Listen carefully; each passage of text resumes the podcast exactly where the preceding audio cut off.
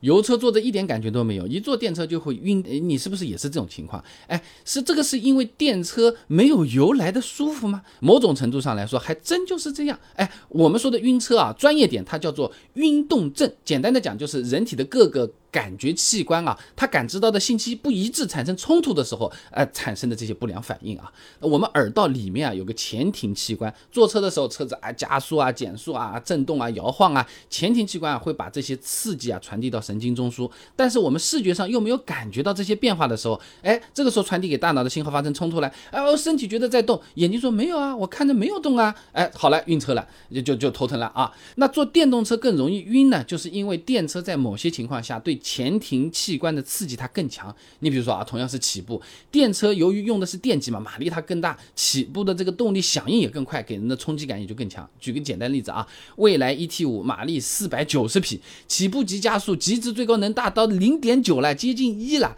我以前视频讲过的啊，超过零点五 G 的加速度啊，就会感到明显的推背感了，更别说这个是零点九 G 了啊，感受是更加强烈了。而同级别的油车，你像宝马三系，机加速的话，G 值也是不会超过零点六的，远没有电车这么猛啊。而且不只是加速的感觉啊，刹车感觉也不一样的。现在的电车不是一般都有个叫做动能回收的东西的嘛？这介入的时候减速感要比油车来的是更强烈的。如果你经常坐新能源网约车啊，你应该会有这种体会。师傅松掉油门还没踩刹车的时候，车子就已经开始减速了，能感觉到有很明显的这个拖拽感啊。坐油车的时候呢，就不太有这种感觉，因为油车刹车它主要靠刹车片嘛，整个过程是比较线性的。哎，但是电动车它用动能回收来刹车，它因为有电机的参与嘛，电机扭矩产生波动，制动过程就没有那么线性了啊！那有仿真实验的作者对比了两种动能回收策略和单独的机械制动，发现同样的制动工况下啊，机械制动最大减速度啊只有一点八一米每二次方秒，哎，平均减速度呢也只有一点七六米每二次方秒，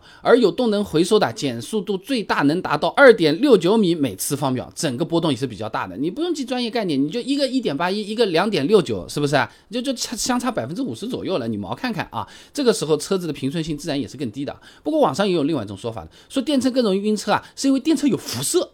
哎，不仅更容易晕车，开电车还会秃头、掉腿毛，这个是不是真的？电动车是不是真的有辐射的风险？我之前还专门查资料做过一期视频的，感兴趣的朋友不妨进我一下主页右上角搜索“辐射”两个字，你就能看得到了。